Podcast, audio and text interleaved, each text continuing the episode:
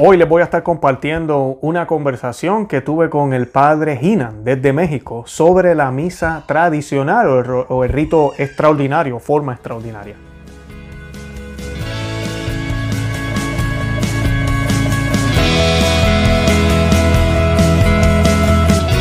Bienvenidos a Conoce, Ama y Vive tu Fe. Este es el programa donde compartimos el Evangelio y profundizamos en las bellezas y riquezas de nuestra fe católica. Les habla su amigo y hermano Luis Román y quisiera recordarles que no podemos amar lo que no conocemos y que solo vivimos lo que amamos. Hoy, como les mencioné, voy a estar compartiéndoles una conversación que tuvimos con el padre Hinan desde México. Él, es un sacerdote que pertenece a la fraternidad eh, sacerdotal de San Pedro él está en México, pero como sabemos esta fraternidad sacerdotal está prácticamente en casi todo el mundo. Yo voy a estar compartiéndole los enlaces de la información de ellos y donde ellos se encuentran localizados. Ellos solo celebran el rito extraordinario o la forma extraordinaria y además de eso pues eh, promueven todo lo que es tradicional, todo lo que es realmente católico. Y pues hoy yo quise ah, tener una conversación con, el padre Hinan debido a las preguntas que me han hecho muchos de ustedes referente al rito extraordinario, a la forma extraordinaria de cómo celebrarla, qué tengo que hacer, tengo que saber latín, tengo que usar velo, no tengo que usar velo, eh, todo ese tipo de cosas que a veces las personas preguntan por qué se hace supuestamente de espalda, eh, cómo se recibe la comunión. Aquí yo les he dicho varias veces que esa es la razón principal por la cual yo asisto a este tipo de lugar donde se hace la misa en, de una forma tradicional donde solo se recibe la comunión de rodillas y en la boca, especialmente después de todo esto que está sucediendo ahorita, donde estamos viendo abusos litúrgicos lamentablemente en muchas parroquias del mundo con la excusa del, del, del virus que sabemos que sí es real y tenemos que tener las precauciones, pero no podemos sacrificar lo que es más importante. Así que hoy vamos a estar hablando un poco de eso, de todo lo que eh, tiene que ver la Santa Misa y cómo se, se, puede celebrar, la importancia de algunas de las cosas que se, que se hacen y qué significan. Eh, además de eso, yo les voy a estar eh, compartiendo documentación de la iglesia, de la iglesia, del magisterio de la iglesia, como lo es la encíclica Mediator Dei, que se la vamos a estar compartiendo también aquí en los enlaces para que puedan accesar a ella la puedan leer y sepan cómo realmente se supone que tú y yo participemos en el sacrificio de la Santa Misa. Yo los invito también a que visiten nuestro blog conoceamavivetufe.com, que se suscriban aquí al canal en YouTube, que nos den me gusta, que eh, lo compartan, que compartan el video, que le dejen saber a otros que existimos, pueden compartirlo en cualquiera de los medios como WhatsApp, Facebook, Twitter y además de eso comenten, dejen sus preguntas y pues con mucho gusto trataremos de responderlas. Eh, de verdad que los amo en el amor de Cristo y Santa María, ora pro nobis. Eh, buenas tardes, buenas noches, buenos días, donde quiera que nos estén viendo. Hoy nos está acompañando un, un, amigo muy especial. Digo amigo, que es un padre, debemos tratarlo con mucho respeto, un sacerdote. Uh, pero digo amigo porque pues he visto muchos de los videos de él en eh, por el canal que ellos tienen de la FSSP o FSSP, como decimos acá en inglés. Y pues eh, es, una, es uno de los primeros invitados que tuvimos aquí en el programa hace ya casi un año. Y pues eh, de verdad que, que, es de mucho honor tenerlo aquí con nosotros, el padre Hinan. Él nos va a estar hablando un poco hoy de la misa tradicional o misa tridentina debido a todas las circunstancias, como ustedes ya saben, que están sucediendo en el mundo entero. Muchas personas están emigrando de una parroquia a la otra, buscando unas eh, opciones y hay muchas preguntas y nos han escrito muchísimos aquí al canal. ¿Y quién mejor para eh, responderlas que el padre Hinan eh, ¿verdad? Con toda su sabiduría y experiencia referente a la misa tradicional. Y antes de comenzar, yo quisiera preguntarle, padre, ¿cómo se encuentra? ¿Cómo está? Muy bien, aquí echándole ganas, uh, tratando de trabajar en circunstancias extrañas, pero pues uh, sí, haciendo lo mejor que podamos. Amén. Así es, estamos todos igual, estamos todos en la misma. Eh, padre, para comenzar, le, le, gustaría si pudiera hacernos una eh, oración, ¿verdad? Para poder iniciar el programa.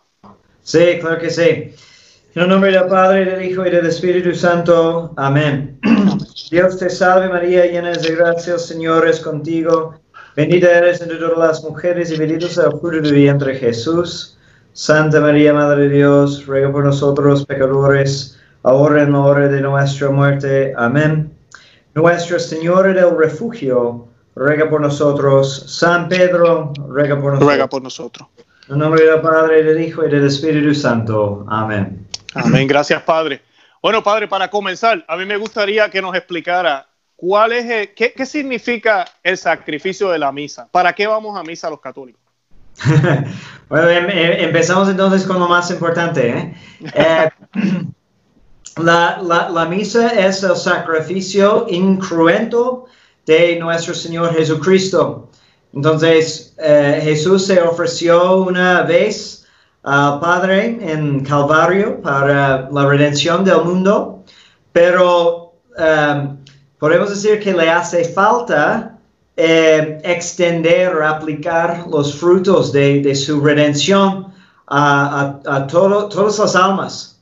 Entonces, la misa es eh, la manera en que se extiende la, el sacrificio de, de, Cristo hasta el fin del mundo y por todo, toda la tierra.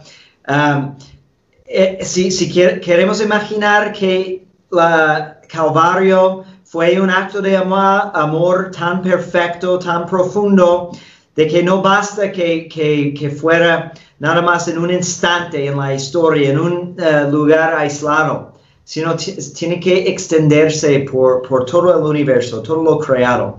Y eso en breve es, es la Santa Misa, que es poco entendida porque yo creo que muy pocos darían esa definición y es falta de catequesis que ya, ya tenemos tras muchos, muchos años, pero um, como, como usted dijo, um, en, um, en, estos tiempos de, de pandemia uh, y aislación, mucha más gente ha empezado a, a, descubrir la riqueza de la misa y, y también apreciar, porque les hacía falta no poder ir a misa, entonces es como un llamamiento para descubrir de, de nuevo lo que es la misa.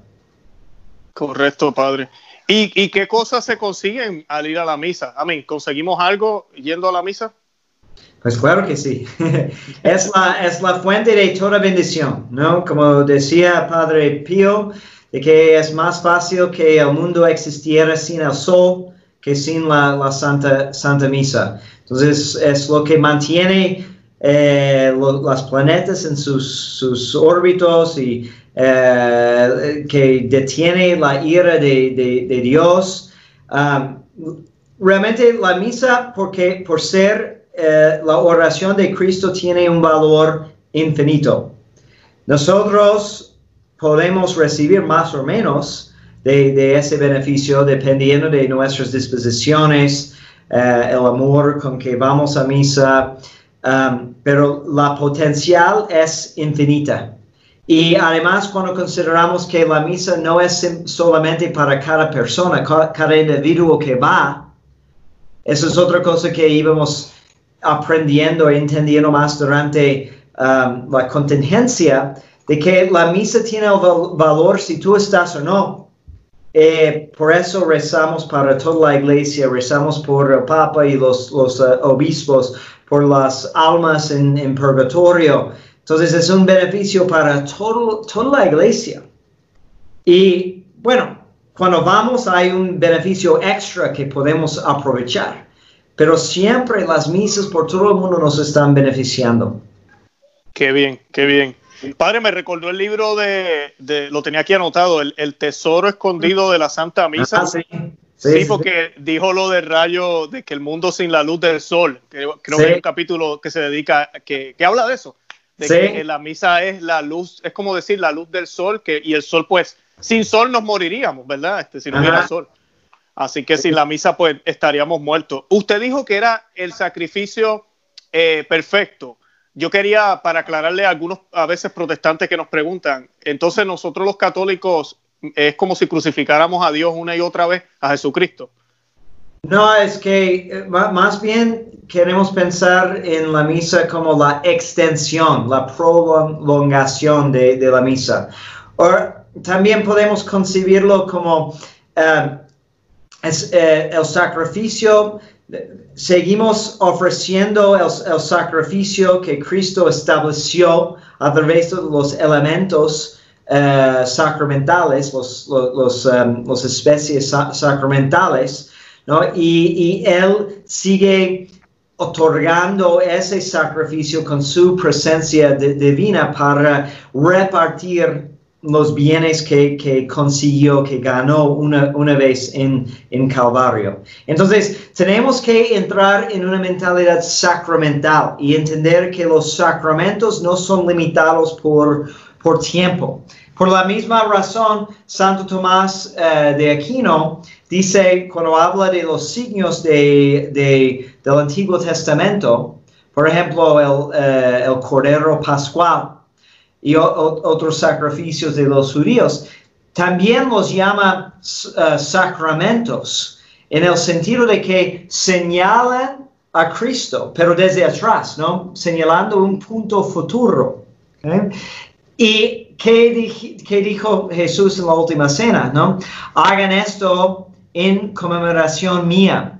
Entonces es un recuerdo, es una conmemoración, pero no una conmemoración muerta como una, una fotografía, sino es una presencia real que se extiende, pero tiene su referencia en un punto ahora en el pasado, lo que realizó Cristo una vez en la cruz.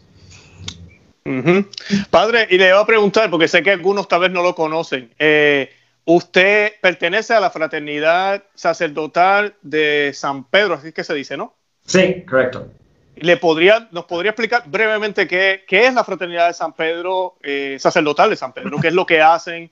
Eh, ¿Qué diferencia tienen con los diocesanos, por ejemplo? ¿En dónde en el mundo se encuentran?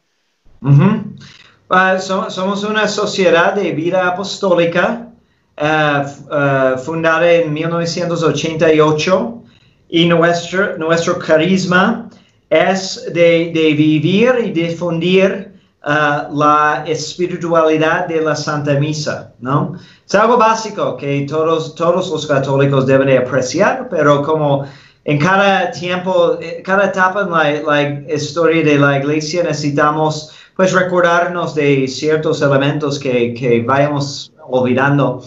Eh, entonces nosotros hacemos eso con uh, concentrándonos en la misa celebrada en su forma tradicional o el, la forma extraordinaria, como, como dice. Entonces nuestra sociedad uh, ofrece exclusivamente los sacramentos, uh, la misa y los demás sacramentos en la forma tradicional. y donde tenemos parroquias, estamos en varios países, no sé si es como 29 países, ya me perdí eh, la cuenta. Yo estoy en México, en Guadalajara. Tenemos muchas más parroquias en los Estados Unidos, uh, más de 50 creo. En Europa, es Australia, África, uh, muchos lugares. Y, y, gracias a Dios, um, que es evidencia de, que la iglesia, yo creo, uh, necesita, hay, hay provecho para la iglesia de lo que hacemos. Eh, somos una de las comunidades más crecientes en, en, la iglesia. Proporcionalmente tenemos muchas vocaciones, bendito sea, sea, Dios, y pedimos que Dios nos dé la gracia de mantenernos fiel a la misión que nos, nos ha dado. Amén, amén. Sí, es muy cierto. El Espíritu Santo eh, está, está, obrando mucho en estas comunidades como las de ustedes. Eh, muchas vocaciones, muchas vocaciones. Gracias a Dios. Eh, y entonces usted mencionó la misa tridentina o tradicional. ¿Por qué se le dice misa tridentina tradicional? ¿Acaso hay una misa distinta? pues hay una sola misa. Okay? Entonces, porque si la misa es el sacrificio de Cristo, solo puede haber una en su esencia. Pero hay diferentes ritos okay, que son las ceremonias. Entonces podemos pensar que como Cristo encomendó sus sacramentos a la iglesia, como su esposa, la iglesia es su esposa, Um, en su esencia, los elementos más esenciales. Y es eh, la, tarea de la iglesia de embellecer es, esos ritos uh, o esos misterios con ritos que protegen y comunican su, su riqueza o su, uh, sus enseñanzas. Y como la Eucaristía es el sacramento más importante de los siete, se ubica, está empacado, podemos decir, dentro de un rito muy elaborado, ¿okay? y hay, variación en diferentes partes del mundo. Entonces, uh, probablemente la mayoría que están viendo e, e, este programa son miembros de, del rito latino, que no refiere a los hispanohablantes, sino latino en, que viene de Roma uh, y su, idioma es latín. Y hay algunos ritos uh, en, la iglesia occidental, como el rito ambrosiano o toledano, pero el rito romano es el más grande. Y luego en la iglesia bizantina o, oriental, en el este, um, hay más ritos, hay más distinción por región. Okay? No, me acuerdo, ahorita tendría que buscar el número exacto, pero um, hay varios ritos bizantinos o orientales. Okay? Y dentro del rito romano, que es el rito más grande en toda la iglesia, Uh, ahora hablan de, de, de, dos formas, ordinaria y extraordinaria. Okay? Pero lo que se dice extraordinaria también se conoce por varios nombres. Decimos rito tradicional porque hubo unos cambios muy fuertes um, eh, en los 60, ¿no? El rito que la mayoría de los católicos romanos conocen ahora eh, empezó en 1970, ¿okay? Y para hacer la distinción hablamos de un, el rito tradicional que es más antiguo. También se conoce como el rito tridentino, que no realmente no es el nombre más adecuado, porque tridentino refiere al concilio de Trento, que fue en el siglo XVI. Pero el rito en sí es mucho más antiguo. ¿A qué se refiere en eso? Es que eh, el concilio de Trento codificó esa misa, ese, rito, porque había diferentes variaciones. Entonces quiso como establecer un misal, un libro para, para todos. Entonces se formalizó. Pero sus raíces son más antiguas aún por eso hay, hay veces cuando dicen el rito gregoriano, refiriendo a Papa Gregorio Magno, ¿okay? entonces estamos hablando de, del siglo VII, más antiguo aún, pero los dicen que realmente la mayoría de la misa que conocemos ahora como tradicional es más, más antigua aún, que viene desde no sé, no sé dónde, no hay autor, no podemos decir que fulanito escribió tal oración y es el producto de, tradición. Y hasta hay tradición que dice, pues muchas de las oraciones vienen de los mismos apóstoles y los gestos de, la misa fueron enseñados directamente eh, por parte de Jesús a los apóstoles. Entonces, cuando hablamos de una tradición, estamos hablando de, mucha antigüedad y por eso merece mucha veneración y, respeto. Claro, claro.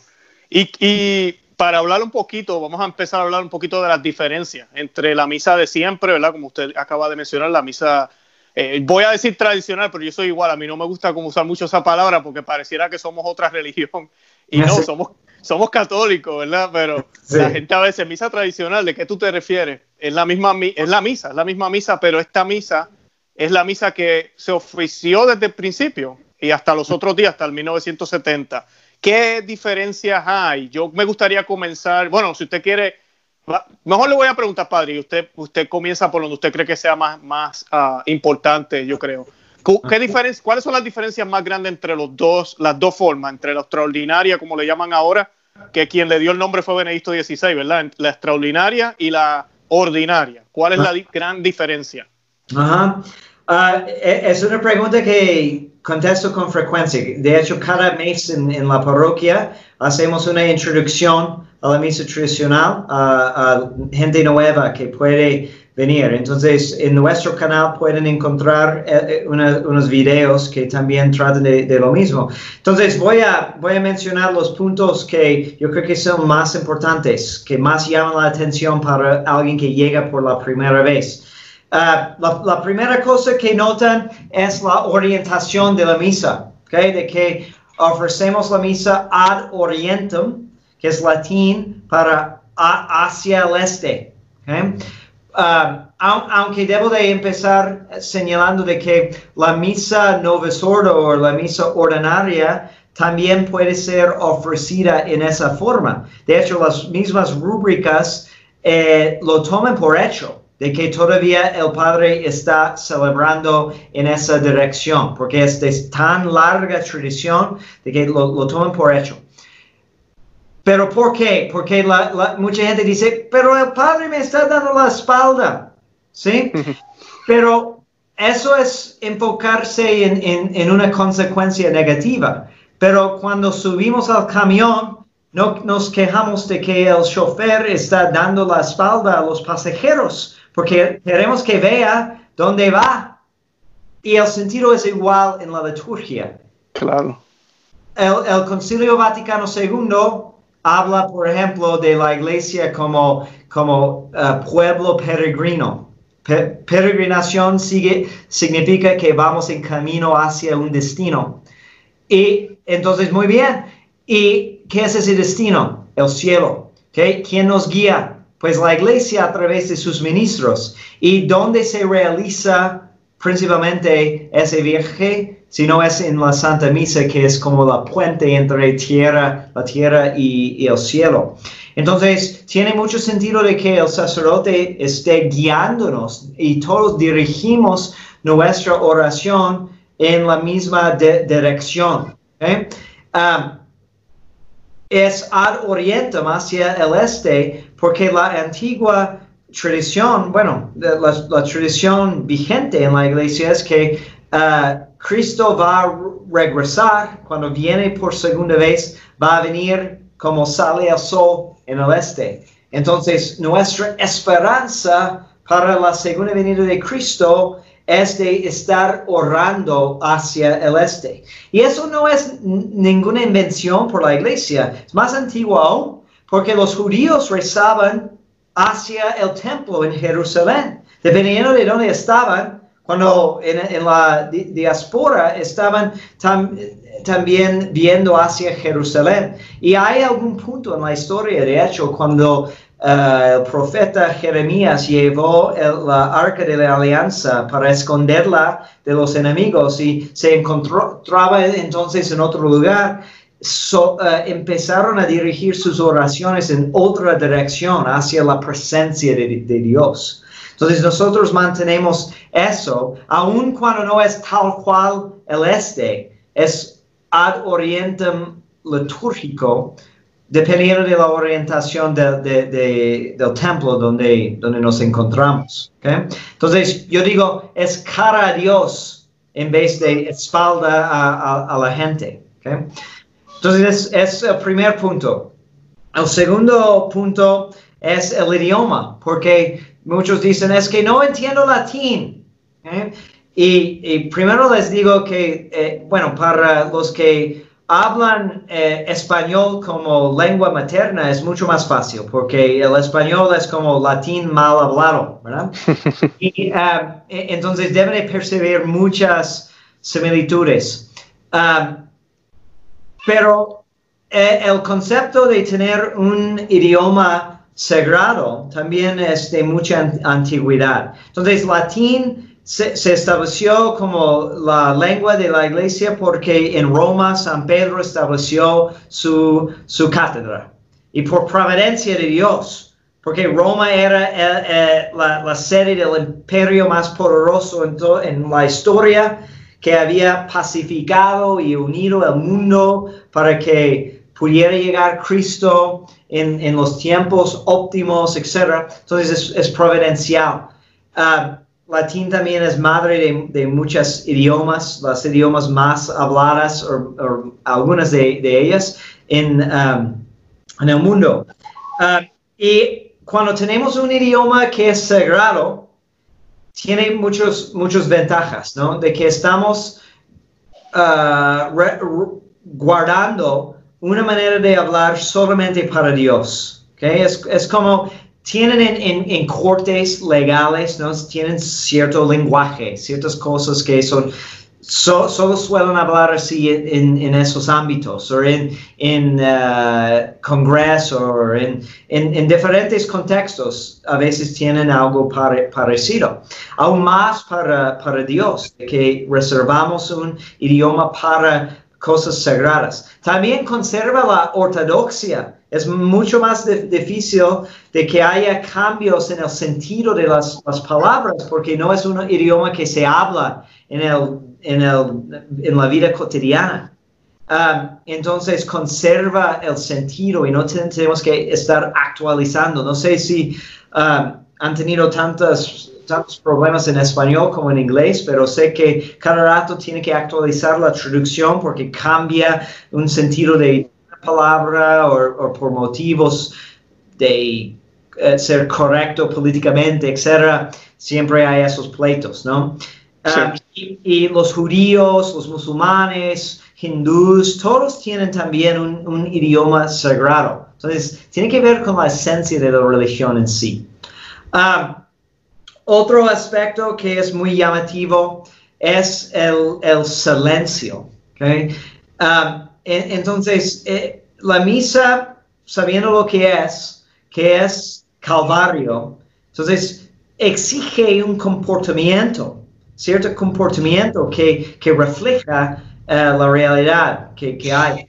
E, entonces, sabemos que Dios habla en el silencio del, del corazón y por eso debemos de, um, de tratar de, de, conseguir un ambiente más contemplativo. Y eso aplica en la misa tradicional aun cuando hay música porque la música también es para conseguir un silencio interior, es, es lo bello del canto gregoriano, pone tus pasiones en, paz y nos dispone para orar. Y, y el momento más importante de la misa, la consagración, siempre hay un silencio, porque ¿qué palabra podemos usar? ¿Qué palabra humana ni palabras humanas ni angélicas, como dice, eh, pueden eh, explicar las realidades que, hay en la, Santa Misa. Entonces, um, ah, el silencio es tan importante. Son los tres puntos que más eh, me, llaman la atención y, que más me preguntan, pero hay, hay mucho más, ¿no? Eso es lo, también de la, de la misa tradicional que, que, podemos platicar horas y horas sobre diferentes elementos y nunca vamos a terminar con el tema. No, claro, claro, no es un tema muy extenso. Sí, sí, yo quería, voy a volver otra vez a lo de que usted mencionó de, de la misa, como dicen, de espalda, pero no es de espaldas hacia Dios. Yo cuando comencé a ir en mi experiencia, dos cosas que a mí me impactaron muchísimo. Ver el sagrario, el tabernáculo en el centro porque pues yo venía de otras parroquias donde habían colocado el tabernáculo en otro cuarto. Y la misa entonces el sacerdote es quien está en el centro, en la, en la iglesia. No sé si usted ha ido a parroquias así, pero como que se pierde el sentido de que la misa la estamos ofreciendo a través de Cristo. Entonces cuando está el tabernáculo ahí, el sacerdote está justo de frente del tabernáculo diciendo o haciendo su trabajo, porque muchas no se dicen en voz alta, pues eh, es mucho más para mí como laico, yo estoy viendo lex orandi y lex credenci, ¿verdad? Como dicen, estoy viendo lo que creo. Eh, a mí eso me impacta muchísimo y creo que el rito extraordinario rescata eso, obliga al sacerdote a traer el tabernáculo otra vez al templo, porque si no me equivoco, padre, corríjame, pero creo que no se puede hacer la misa tradicional sin el tabernáculo ahí presente, ¿no? Pues sí, sí se puede. Sí se puede, ok. Sí, y, de, de hecho, hay, hay capillas donde no hay reserva del Santísimo, entonces el rito contempla uh, hacer las reverencias hacia la cruz, que es mm. un punto importante que el altar siempre tiene que ser una cruz. De hecho, cuando yo viajo, por ejemplo, y celebro en otros lugares y han perdido la costumbre de siempre tener la, la cruz sobre el altar, a veces me ha pasado de que saco mi rosario de mi bolsa, que para colgarlo allí arriba del altar para tener un crucifijo, porque hay momentos en que tenemos que levantar los ojos hacia el crucifijo para recordarnos de que estamos aquí, estamos en Calvario. Ese es el punto más, más importante. Pero sí, eh, hay cierto desacuerdo con el sentido litúrgico cuando eh, el tabernáculo está desconectado del, del, altar. Aunque siempre ha habido, de, hecho, en catedrales es común de que no hay uh, reserva necesariamente en el altar principal, um, pero um, sin embargo, toda la acción litúrgica está dirigida hacia ese punto de, de enfoque que es pues la, el crucifijo que normalmente allí abajo está el tabernáculo. Ah, gracias, padre. Este, la, otra cosa que a mí me impacta mucho, que usted la mencionó cuando se hace la consagración, la primera vez que yo asistí a una misa de esa manera y yo veo al sacerdote elevando la santa hostia hacia arriba, era el cambio es tan grande porque en la otra misa eh, para mí es como si me la estuviera mostrando. En este caso, cuando yo lo veo, veo al padre como que realmente la está ofreciendo. No estoy diciendo que la otra misa él no lo hace así, él, él la está ofreciendo también. Pero como que es más difícil de ver con nuestros ojos humanos que están llenos de, de muchos desperfectos cuando yo veo al padre de espalda haciéndolo de esa forma, honestamente es como si se elevara esa hostia y, y, subiera y bajara convertida completamente en el cuerpo de, nuestro Señor. Sí, sí, sí. Y la, la, elevación así, de, de, hecho, fue un desarrollo en la misa, porque sí, siempre ha habido pequeños cambios que reflejan um, el desarrollo de nuestro entendimiento y aprecio para ciertas doctrinas. Entonces, uh, la, el amor para el Santísimo Sacramento, devoción al Santísimo Sacramento, ha, ha, ido creciendo por lo largo de la historia de la iglesia. Y eh, no me acuerdo exactamente cuándo empezó, no soy historiador de liturgia, pero eh, he leído de que la gente empezó a reclamar queriendo adorar. Entonces, cuando, cuando dijo, cuando usted dijo de, nada más mostrar, pensé, no, es, es para mostrar y adorar. Entonces, eh, no es simplemente para, ah, mira lo que tengo, sino elevamos la hostia para que todos se, se adoren. ¿Sí? Y, y eso es el sentido de la, de la elevación. Qué bien, qué hermoso, qué hermoso. Ahora del latín, padre, yo no quiero que todo el mundo se vaya ahora a ir a estudiar latín. Algo bonito que tiene la, misa tradicional es que nosotros de por sí, nosotros los laicos, eh, hablamos menos. O sea, se habla menos. Eh, eso es lo que yo trato de decirle también a la gente. No, tranquilo, no, realmente no es que hablemos tanto. Eh, podríamos, podría hablarnos un poquito de eso. ¿En qué partes es que nosotros más o menos tenemos que decir algo? para que la gente se tranquilice un poco con eso del latín, porque piensan que tienen que hablarlo. Sí, es muy buen punto, porque de, hecho um, en, estos días hemos, hemos tenido mucha gente nueva llegando y, a veces se, se preocupan o se, eh, sienten muy desubicadas.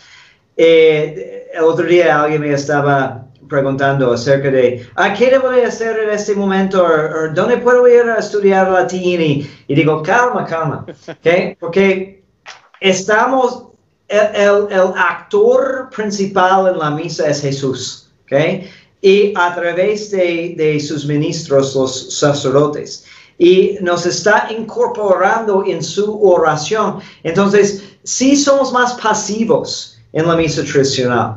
Pero eso es bueno porque el alma siempre es pasivo eh, en su relación con, con, Dios. De hecho, es, en, espiritualidad siempre hablamos de eso, ¿no? De que Cristo es el esposo y el alma es la esposa. Y es, es una relación hasta matrimonial, eh, espiritualmente hablando, ¿no? Pero esa pasividad delante de Dios es algo que pues hemos perdido porque somos activistas hoy en día y, y pensamos que todo depende de, de, de, nosotros.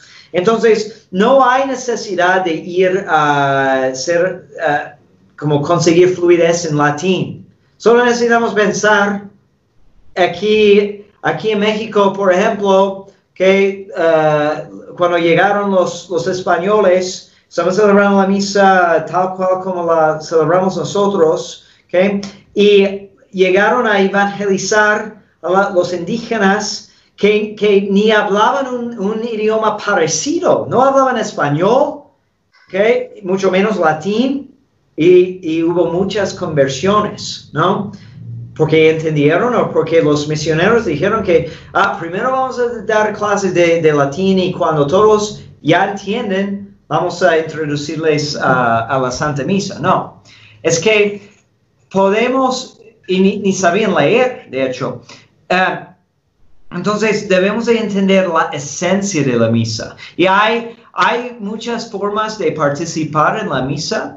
Pueden conseguir devocionarios antiguos que expliquen, por ejemplo, un método de, de meditar cuando ves el sacerdote haciendo esto. Medita como uh, Cristo pareció delante de Pilato y fue condenado. Y luego sucede eso y medita uh, cuando uh, empezó a cargar la cruz, etc. Y por todo, todas las etapas de, de, la pasión. O otras veces cuando meditamos a través del rosario, meditamos a través de virtudes. Hay, hay una multitud de maneras y no todos tienen que tener la misma espiritualidad. Okay? Uh, uh, en, su, en, la encíclica Mediator Dei, el, el, Santo Padre explica de que es válido uh, tener diferentes maneras de, de rezar la misa. Okay? Y hay algunas que son mejores que otras, pero debemos de ser realistas y saber que no todos estamos en el, el mismo uh, punto en, nuestro, en nuestra peregrinación. Entonces, por ejemplo, hoy en día Uh, es común que critiquen a la misa tradicional diciendo, ah, es cuando esa misa en que, en que todos rezaban nada más su rosario y no sabían qué estaba pasando en la misa. Ok, yo tengo unas cosas para contestar. Primero, si estoy meditando los misterios del rosario, tomamos los misterios dolorosos, ¿no? Los uh, de su pasión, etc y realmente lo estoy meditando, ¿cómo que me puedes decir que estoy haciendo mal asistir a la misa meditando la pasión de Cristo? ¿Qué mejor que eso? Sí, sí. Se puede hacer mejor o peor, ¿verdad? Sí, claro. Si nada más estoy concentrándome en decir las Aves María sin mucha meditación, sí, puedo ser mejor. Y Pío San Pío X dijo, que la mejor manera de asistir a la misa es unirnos con las mismas palabras que dice el sacerdote interiormente y, así entramos más en el misterio, pero tal vez no todos han llegado a ese, ese punto.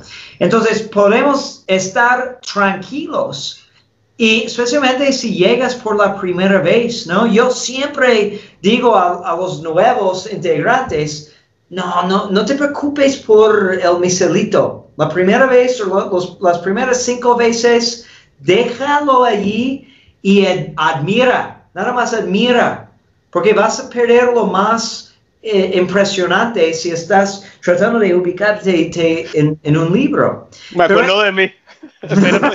Ese, fue mi error al principio, sí.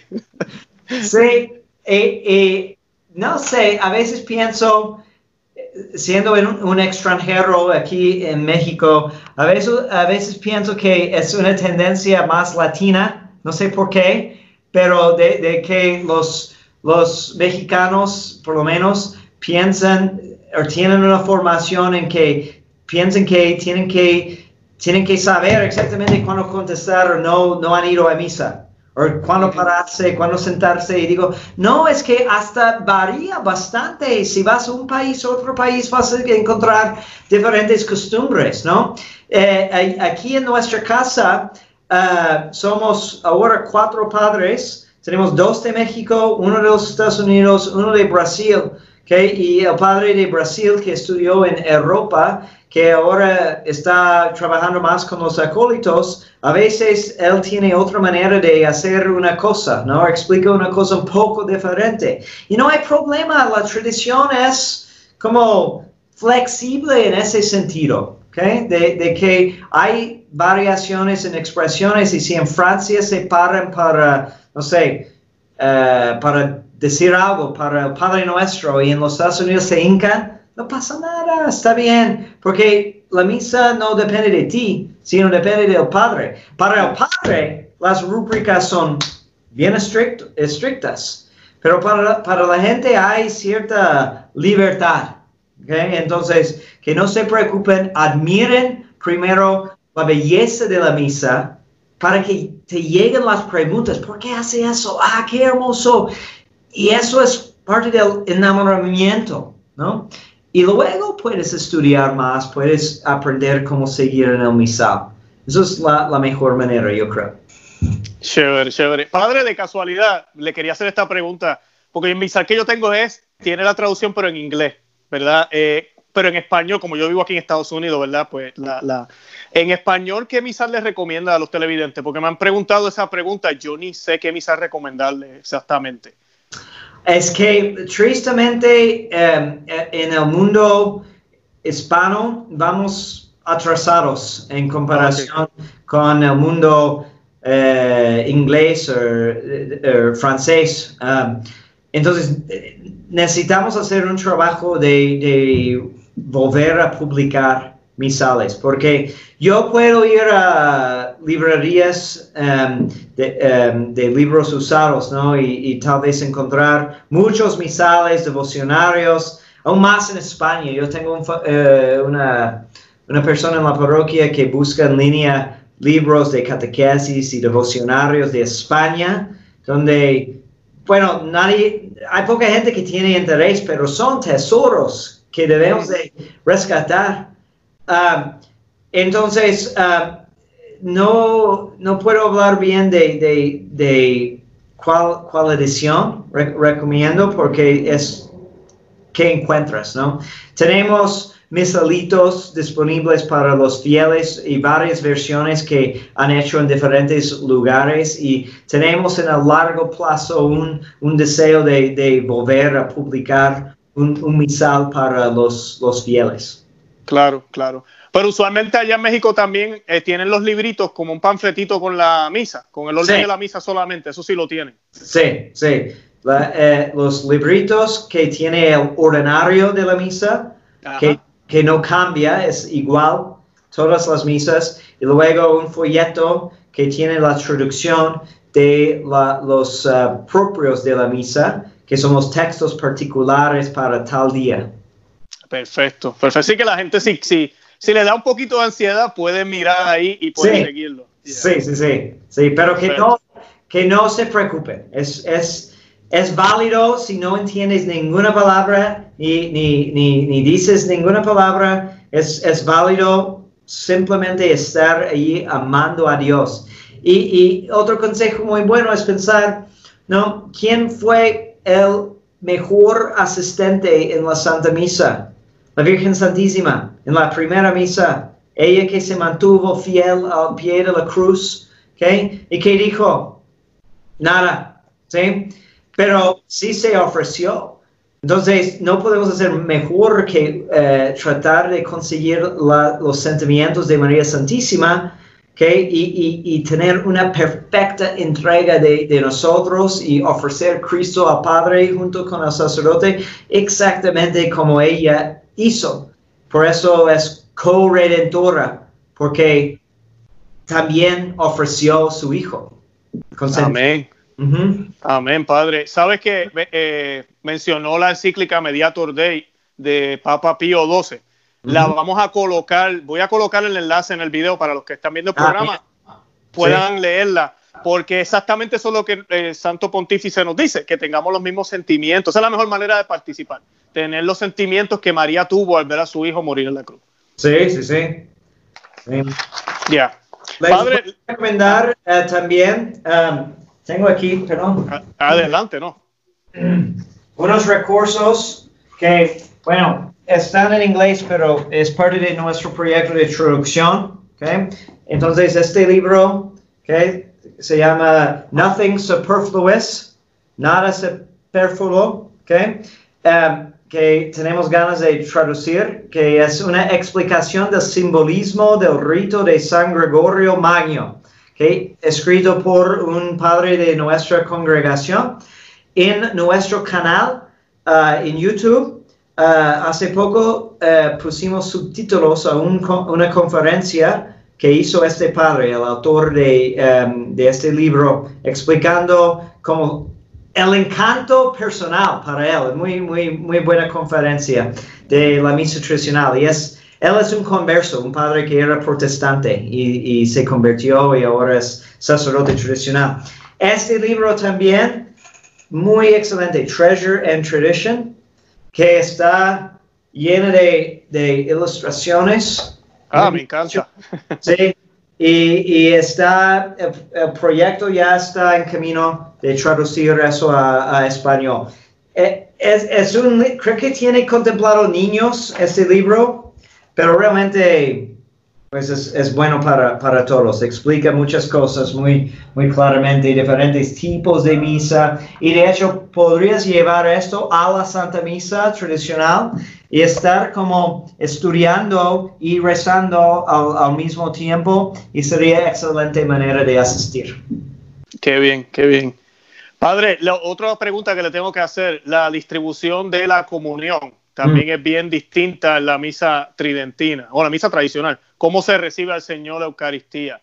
Eh, tengo entendido que siempre tiene que ser de rodillas y en la boca, a menos que por razones de salud, ¿verdad? Uno no puede arrodillarse. Ah, ¿Nos podría hablar un poquito de eso? ¿Por qué se hace así? Eh, eh, porque esa sí es una de las diferencias. Se usa reclinatorio, no es en una línea larga como en la misa mm, ordinaria, donde el padre está de frente de la persona y va corriendo la fila, sino que hay un reclinatorio donde Sí. todos se arrodillan. Sí, sí, sí.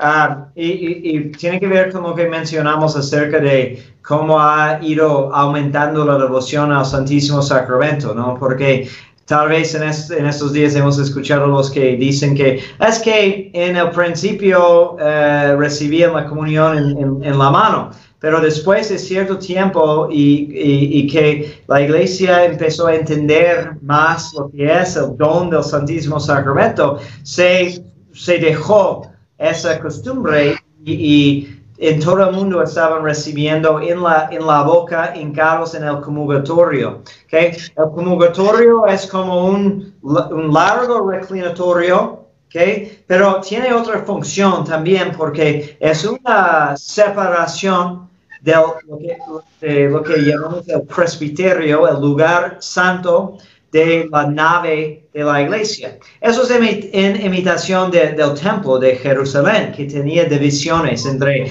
el santo santorum, el lugar santo, ¿no? Y diferentes patios para diferentes actividades y, y- y gentes, ¿no? Y entendemos las tradiciones que el presbiterio es el lugar del sacrificio. La división es el, es el comulgatorio. En, en, ah, el rito bizantino toma la forma de más una pared. Y Ah, sí. en algunas iglesias en Inglaterra, ah, donde tiene un otro rito, o tenían el rito Sarum, ah, es como una reja que va hacia, hacia ah, el techo, donde hay una cruz grande. Ah, y entonces la gente se hincan aquí y reciben pasivamente, ¿ok? con humildad, reciben la santa hostia sobre su, su lengua. Y eso es para dos cosas. Para el gesto litúrgico es para manifestar eh, nuestra actitud delante del Santísimo y um, también para guardar eh, reverencia al y no arriesgar que caigan partículas. Claro, claro. Padre, esa fue una de las cosas también que a mí me, me enamoró de la misa tradicional. Cuando yo veía a todo el mundo arrodillándose, cuando el sacerdote se iba acercando, yo veía a los acólitos al lado de él. Eh, bueno, la belleza de, de- de la patena, que cuando yo pequeño, pues yo, yo llegué a ser monaguillo también y después pues ya eso lo han dejado de usar, la patena. Y todas esas cosas a mí me trajo, me dio mucho sentimiento porque pues yo pensaba, pues yo creo que así debe ser, así debo estar yo aquí porque yo no, el Señor ha hecho demasiado por nosotros, permitir, permitirse Él volverse alimento para nosotros que somos tan Sí. pecadores, pero Sí. así es, así Él lo ha querido y creo que es una de las cosas que si alguno no está convencido de si asistir a un lugar donde se, se dé o se ofrezca el rito extraordinario, la misa tridentina, debería ser una de las cosas que deberíamos considerar, porque es la manera, eh, yo me atrevería a decir correcta, pero es la manera que, que, que la iglesia también nos ha enseñado siempre, Sí. que debemos recibirlo en la lengua. Sí, le- y hay, hay algunas historias muy, muy hermosas. Estoy recordando de, de una, una persona mormona que explicó como él ni cree en, el Santísimo Sacramento, ¿no? Pero contó una vez una historia, no sé si fue algo que, que había visto o escuchado, pero estaba tratando de, de enfatizar el poder de fe, ¿no? Y cuenta de como en una, una primera comunión, que eh, los niños arrodillados allí en el comulgatorio, y había un, un niño muy mal portado, ¿no? Que no tomaba muy en serio eh, eso y, sus, catequistas tenían pues un poco de miedo cómo iba a reaccionar, eh, cómo iba a portar en la misma ceremonia. Entonces, eh, dice que cuando el, sacerdote, que era un sacerdote grande, muy, eh, muy fuerte, ¿no? Y llegó a ese, ese niño ah, y el, el niño decidió hacer como burla de la comunión y, y la escupió, ¿no? De, la profanó. Entonces había como un grito en el templo y todos estaban esperando porque el padre era severo de que qué iba a hacer, que iba a golpear al niño o cas- castigarlo. Pero dice, y de repente el sacerdote se hincó donde estaba la, la hostia tirada empezó a llorar. De que fue un, un testimonio de lo que creía, su, su, su fe. Y que a- a- por medio de, de esa reacción, el niño se convirtió. Wow. Qué bien, a veces predicamos más, ¿verdad? Con los gestos y la manera en que vivimos que, que con las palabras. Qué Sí. bien, qué bien. Padre, ¿y la humilía? ¿Usted la hace en latín también? Quisiera, ¿no? He escuchado a algunos padres que sí lo pueden, pero lamentablemente tengo que confesar que mi latín no es tan bueno para hacerlo con facilidad. Claro, no, claro. la- las partes que son ah, de, de instrucción para la gente, como la humilía, o también con- cuando volvemos a leer la traducción de la lectura, hacemos en la lengua del, del lugar donde estamos. Correcto, sí, esa era una de las preguntas que me hacen a veces. Este, ay, pero no voy a entender el evangelio. El padre va a hablar en latín y yo, no, no, no, no, la humildad la hacen en la lengua vernacular. Si, si es en inglés, la hacen en inglés o en español. ¿Por qué lo pueden hacer así, padre? ¿Qué pasa con la humildad? ¿Por qué, por qué pueden hacer la humildad en un idioma, pero la misa tiene que ser en latín? Porque la homilía no es parte de la misa tal cual. Es como un corte. Hacemos el corte. eh, por el, el simbolismo es de que quitamos el manípulo, el ornamento que llevamos en el brazo, eh, y lo dejamos sobre el misal con uno de los mi- ministros. Es como una pausa. Y de hecho, es, es muy reciente de dar la homilía dentro de, de la misa.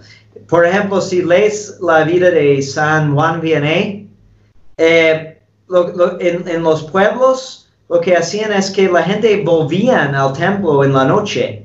Entonces tenía el rezo de vísperas y luego la prédica del domingo. Entonces las misas eran sin, sin ah, homilía y muchas veces sin comunión. Solamente daban la comunión en la primera misa porque tenían que ayunar más. Y luego la gente tan devota y, eh, regresaba al templo otra vez en la noche para escuchar la, la homilía. Entonces, como es, es una excepción, es, es una pausa en la, en la misa. Correcto. Padre, tengo que preguntarle esta porque muchas mujeres preguntan, ¿tengo que usar velo? Me preguntan las mujeres. ¿Y por qué, verdad? No, es, que no, no, no hay um, como uh, guardia enfrente de- del- templo para echar afuera. De hecho, yo estoy dando catequesis ahora a algunas niñas que um, vienen de, de una secta, no sé si la tienen ahí, que se llama La Luz del Mundo. Eh, es una secta que nació en Guadalajara y ellas, las mujeres, llevan velo. Entonces aquí en Guadalajara, cuando ven eh, nuestra misa, pues hay a veces una confusión de que como las mujeres llevan falda y, velo, piensan que son de la luz, la luz del mundo, ¿no? Entonces estaba explicando esta diferencia a esas niñas en su, su catequesis um, y les dije, es que el uso del velo no es de la luz del mundo, es católico, porque es una tradición muy antigua, viene en, en San Pablo, en la uh, primera carta de los Corintios. San Pablo explica que los, las mujeres deben de cubrir su cabeza cuando rezan, por causa de los ángeles, dice, tan bonito. Um, pero la diferencia entre nosotros y la, eh, esas sectas es que no, no, no es como de castigo si no, no lo haces. Queremos que la gente llegue, luego esperemos que entiendan y, y, aprecien el uso del velo porque es un símbolo de modestia y de reverencia. De hecho, no es, es porque honramos a las mujeres. De hecho, que, que les enseñamos que llevan el, velo, porque hay muchos velos en la misa. Todo que es sagrado tiene velo. El latín es velo. Papa Benedicto XVI mm. dice que la misa es como capas y capas de, de velos. El, el, latín es cierto velo. los ornamentos. El mismo sacerdote es un velo de, de, de, la presencia de, de, Jesús. Velamos el cáliz, el copón, el sagrario, etc. ¿Por qué? Porque revelamos a través de velar. Cuando ponemos un velo, es como estuviéramos diciendo que hay más aquí que tus ojos pueden percibir.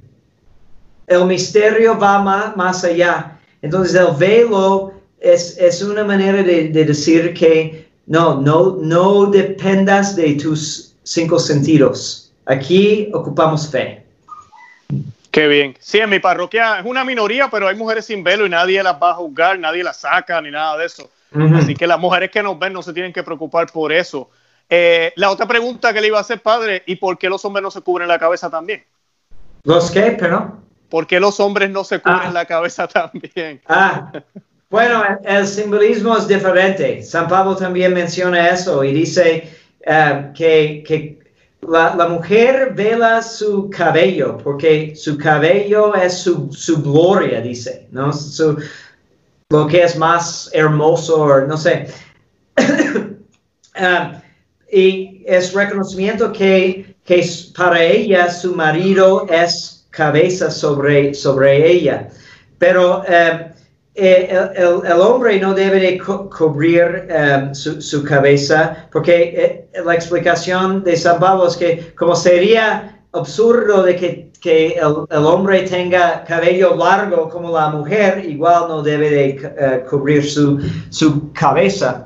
Debe de, la tradición es que cubra su cabeza fuera del templo, eso es una antigua tradición de, de la so, sociedad, pero entrando, pues es como como el, el, hombre es cabeza de la familia, pero entrando en el, en, en el templo en deferencia a, a, Jesús como es dueño de esa casa, uh, quita su, su, su sombrero. ¿no?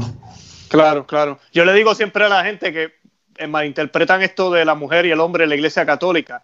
Los hombres no la tenemos fácil. De por sí nosotros tenemos más responsabilidad en un sentido, porque hasta la Biblia dice, ¿verdad?, que tenemos que ser como Jesús, que dio la vida por su esposa, que es la iglesia. Claro, la iglesia está sumisa a Cristo, como la esposa debe estar sumisa al marido, pero sumisa a un marido que, que está dispuesto a dar la vida por ella. Sí, que es más difícil.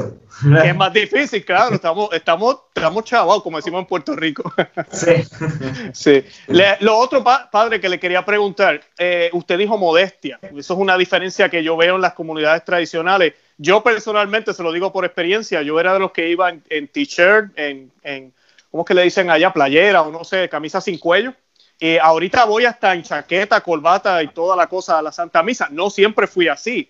Con el tiempo, como usted decía, ¿verdad? Uno va mirando y va dándose cuenta, no que sea que lo exterior es lo más importante, ¿verdad? Pero uno sabe y entiende que, que es una manera. Porque somos, tenemos cuerpo y alma. Eh, somos somos de, de, de, esa doble naturaleza, digamos, ¿no? Entonces, lo que hacemos en el cuerpo afecta lo que hay en el, en el alma y viceversa. Por eso tenemos que eh, rodearnos en frente del Santísimo. Por eso tenemos la costumbre de poner las manos en cierta forma para, para rezar, etc. Porque si el cuerpo afecta, no somos ángeles, no somos espíritus, ¿no? Ah, y eh, hasta lo entienden eso en, en, educación y en otros ámbitos, ¿no? Y que, que eh, la, postura y todo afecta, ¿verdad? Eh, e, entonces, cómo nos vestimos también comunica la importancia que, que, damos, ¿no? Es que pocas personas se atreverían, por ejemplo, ir a una boda en, en, en mezclilla y, y, una, una camisa normal, ¿verdad? Porque sería un insulto hacia la pareja que la, lo, lo, invita. Pero si cada domingo o cada día Dios nos invita a Calvario, ¿por qué no le damos la misma importancia? Es porque realmente no creemos que Jesús es quien está oficiando, ¿no? O lo que es la, la misa. Entonces, modestia es de, de varios tipos. Hay modestia en, en cuanto a cómo nuestra uh, vestimenta refleja la importancia de la, la, situación y que sea adecuada, pero también hay, modestia que también tiene que ver con pureza y eso aún más, ¿no? No debemos de estar pues uh, haciendo ocasión de pecado para uh, los prójimos, sobre todo en la Santa, o más en la Santa Misa, ¿verdad? Ah, otra vez es, es similar a, a, lo que dijimos de, sobre el velo. Sabemos que la gente hoy en día no tiene toda esta formación, entonces es un proceso. Entonces, si llegas a, nuestra parroquia, y, no estás vestido igual de, formal como el resto de, la gente, no te vamos a correr. Vamos a intentar a dar una formación. Es otra cuestión si, si vienes pues muy inmodesta, que es escandaloso, porque eso no es aceptable en ningún lugar. Y sí vamos a pedir que te, te tapes o algo. Uh, pero sí entendemos que es, una, es un proceso y no, no queremos que nadie diga, es que, ah, no voy a ir a la misa tradicional porque todavía no, no tengo tanta ropa fina. Pues poco a poco. Claro, claro. Padre, ¿y de qué parte de México es usted? Usted tiene un acento como peculiar. Soy estadounidense, pero voy, voy mejorando, ojalá, mi acento. No, padre, usted habla muy bien el, el, el español, de verdad que sí. Nosotros eh, los invitamos a los que nos están viendo. Nosotros hicimos un video con el padre. Pablo habla un poquito de, de su testimonio en ese video, en ese programa. Eh, yo voy a colocar el enlace también para que conozcan la historia del padre, como, de padre Gina, de cómo él termina eh, en la tradición, eh, ¿verdad? En la, en la fraternidad de San Pedro, cómo él llega hasta ahí es una historia muy bonita. Y pues, ¿Alguien, los... alguien, acaba de compartir ese video, de hecho, en, en un chat que tenemos para gente que, que, que, en estos tiempos de contingencia están conociendo la, la, misa. Y fue interesante porque compartieron ese video y luego alguien uh, comentó de que, ah, sí, fue a través de ese video que llegó, llegué a la parroquia. Entonces, gracias, gracias por... Ay, bendito Dios. Así sea una persona que se beneficie de estos programas, mira, Bendito sea Dios. Y Él es el que hace la obra, ¿verdad? Bendito sea Dios. Qué bueno, qué bueno. Ay, Padre, gracias por compartir eso. Qué bonito. Pues, Padre, yo lo voy a dejar ya porque hemos hablado ya por una hora y no lo quiero molestar más. Eh, no sé si quiere añadir algo más, algunas palabras para cerrar, para nuestros tele, eh, a los que nos están viendo y nos están escuchando. Si hay algo que quiera añadir, Padre. Uh, simplemente de que um, yo, fue la intención de, del Papa Benedicto XVI y, es mi deseo también de que aun si no tienes misa tradicional donde vives, que todos la conozcamos, de que es un tesoro para toda la iglesia y, ahora a través de los medios de comunicación pueden ver videos, pueden ver pláticas como eso. Y, y, conocer la misa tradicional te puede ayudar en cualquier misa que, que, que asistes, porque la misa es igual, solo que la, la misa tradicional tiene la ventaja de, de, hacer resaltar más ciertas verdades que, que, hemos ido olvidando. Y yo creo que por conocer un poquito la misa tradicional, aún en la misa ordinaria, pues vas a profundizar tu asistencia, tu amor para la, la Santa Misa. Claro. Oye, padre, y, y, todavía la gente puede sugerirle, obviamente los sacerdotes están en obediencia con sus obispos, pero eh, sería prudente decirle tal vez a un sacerdote o preguntarle, mira, ¿será posible celebrar aquí la, eh, la forma extraordinaria? ¿Es prudente hacer eso, padre?